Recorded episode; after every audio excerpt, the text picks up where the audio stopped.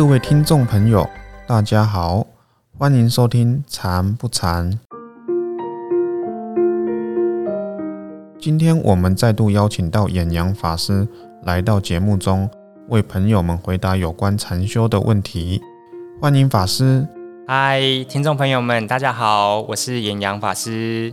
在上一集节目中，法师用巧妙的譬喻为大家解答了在禅修中有关调呼吸的问题。许多朋友也回馈给我们说，法师的说明解开了他们长久以来的困惑。在今天节目的第一段，我们要继续来回答有关禅修与呼吸的问题。法师好，呃，我有一些问题想请教法师。就是一般人都认为腹式呼吸可以把氧气吸到丹田那里，这样对身体有很多好处。可是我老是学不会腹式呼吸，每次都感觉到气只有吸到胃这里而已，就下不去了。嗯，我想问说，禅修打坐的时候有规定一定要用什么样的呼吸方式吗？如果真的没办法用肚子呼吸的话，我就不能打坐了吗？确实，呃，腹式呼吸在前一阵子很流行。我就是我有看到，呃，博客来，或者是看到书店，或者是看到那个。呃，雅虎或 Google 会有一阵子会出现腹式呼吸相关的关键字，或者是书籍，或者是一些呃推荐这样子。确实，呃，很多人都会觉得，呃，要去做到腹式呼吸，让身体比较健康，它对身体的好处是比较多的。那对于禅修来说呢，呃，我们要做的事情其实是自然呼吸。不是腹式呼吸，但是当我们呃可以全身的放松，然后让心呢是安住在当下的那个过程，基本上呼吸它是会改变的，就是呼吸它会慢慢的从比较短促慢慢的它会变长，然后它会变得比较呃我们会说绵密，然后会变得比较深细，是没有错的。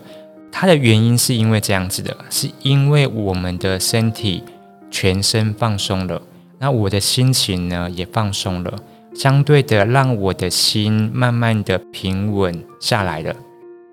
所以通常会有一句话叫做“呃心平”，然后怎么样契合？对。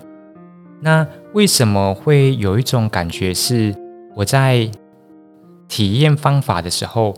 呼吸会有一种往下到胃以下的肚脐那附近的位置这样子，因为通常呃丹田这个词呃就中医学来说，或者是就道家来说，对于丹田的位置都会有一些都没有办法很明确，就是各家都有各家的说法这样子。那有的呃中医学的说法会说是在肚脐以下三寸，或者是说道家。也是类似的位置，但是通常都不太一样。那有的气功的方式，它会是说，其实丹田它有分三个，上中下三丹田啊，所以它其实对于这个词并没有嗯那么的精准。大家公认说丹田的位置在哪里？那另外一个呢，就生理学来讲啊，就是我们的。呼吸通常吸进去之后，它借由气管进入到支气管，它会进入到肺叶，所以基本上呼吸它会到胃部吗？不会，它不会到胃的啊。所以那它会再往下到肚脐下吗？不会，因为如果空气往下一直到呃大肠小肠，就是中医学的那个丹田的那个位置啊，就器官的医学来讲。它是大概已经是到呃十二指肠以下，已经是到呃就是大小肠那个位置去了。所以大家可以想象吗？如果我们平常正在吸收养分、正在吸收水分的大小肠，还有空气进去了，会发生什么事情？它可能就会变成是，就是那个，就是我脑袋有一种画面是那个肠子就是变成胀胀的。然后可能就是你肚子，就是你要捂着那个肚子去觉得很痛那种。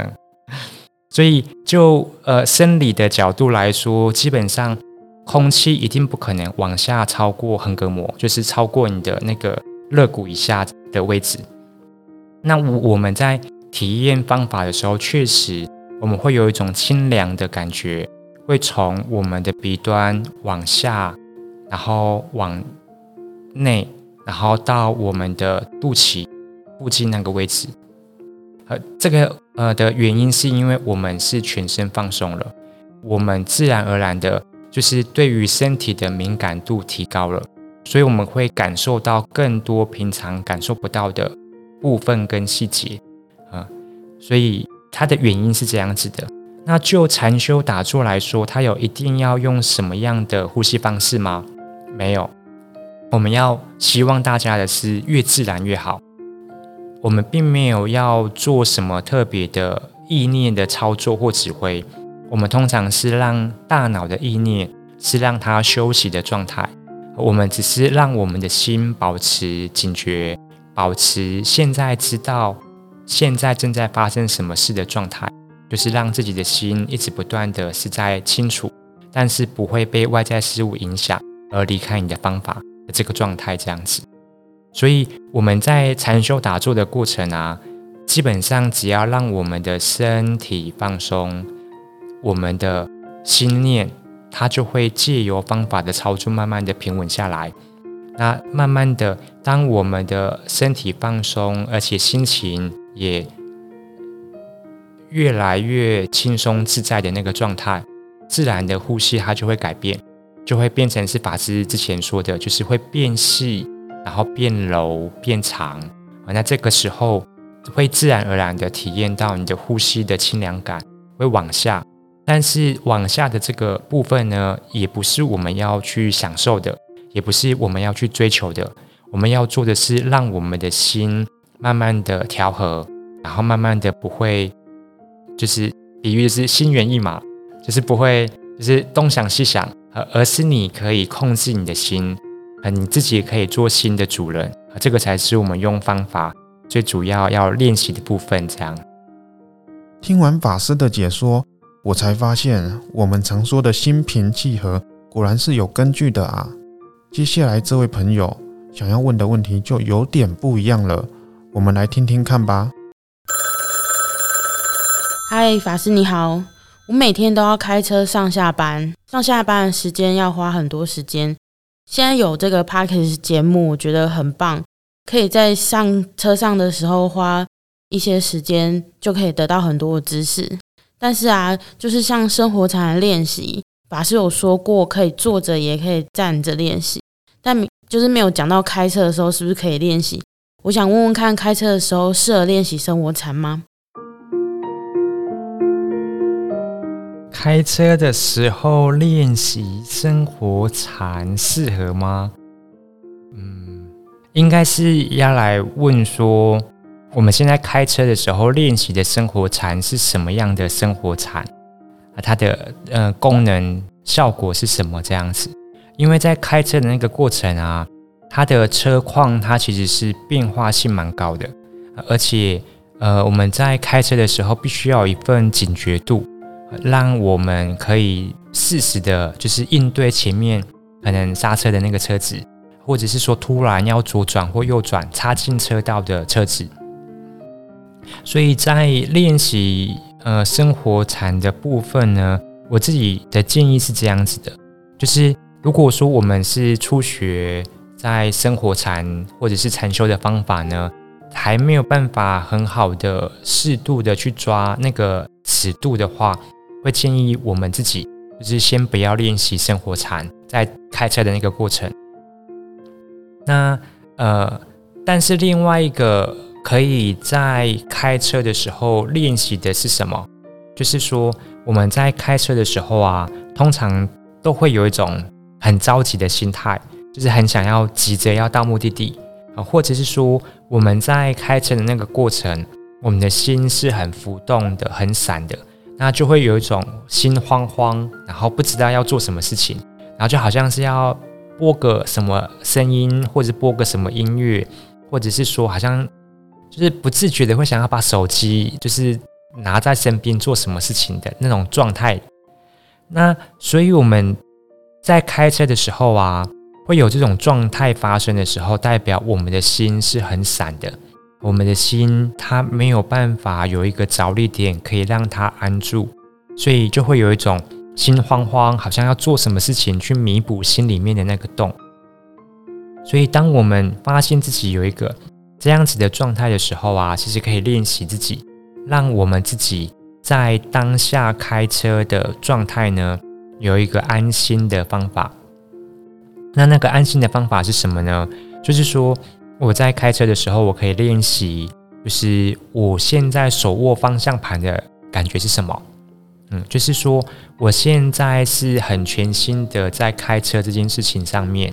我如果心里面有想啊，我现在开车，我要去哪个地方？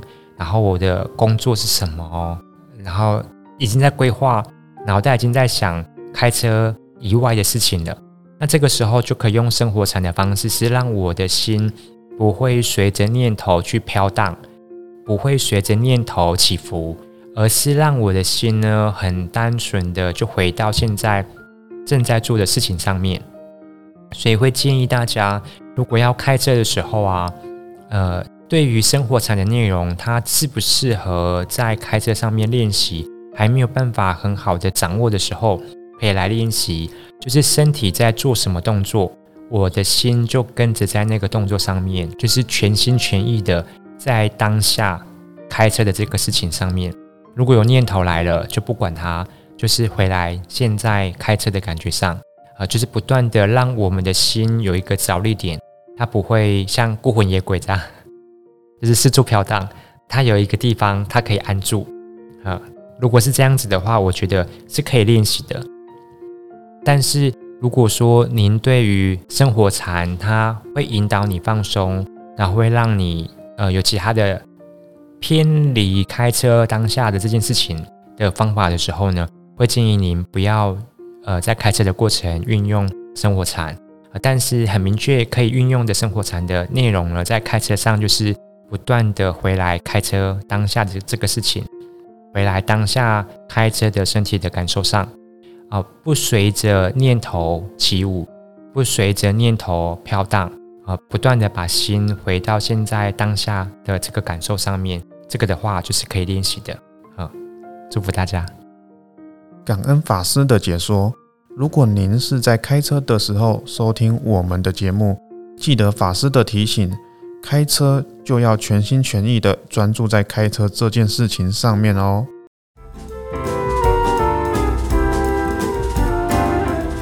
今天的节目就到这里了。如果您在禅修打坐的过程中也有相关的问题，或者是想对禅修有更深入的了解，欢迎写信到法鼓山全球资讯网，或者在法鼓山官方粉丝专业私讯给我们。今天的节目就到这里了，欢迎推荐我们的节目给您的家人、好朋友一起来收听。我们的节目在 Apple Podcasts、Google Podcasts、Sound、Spotify、KKBox 等平台都可以收听得到哦。祝福大家，我们下周见。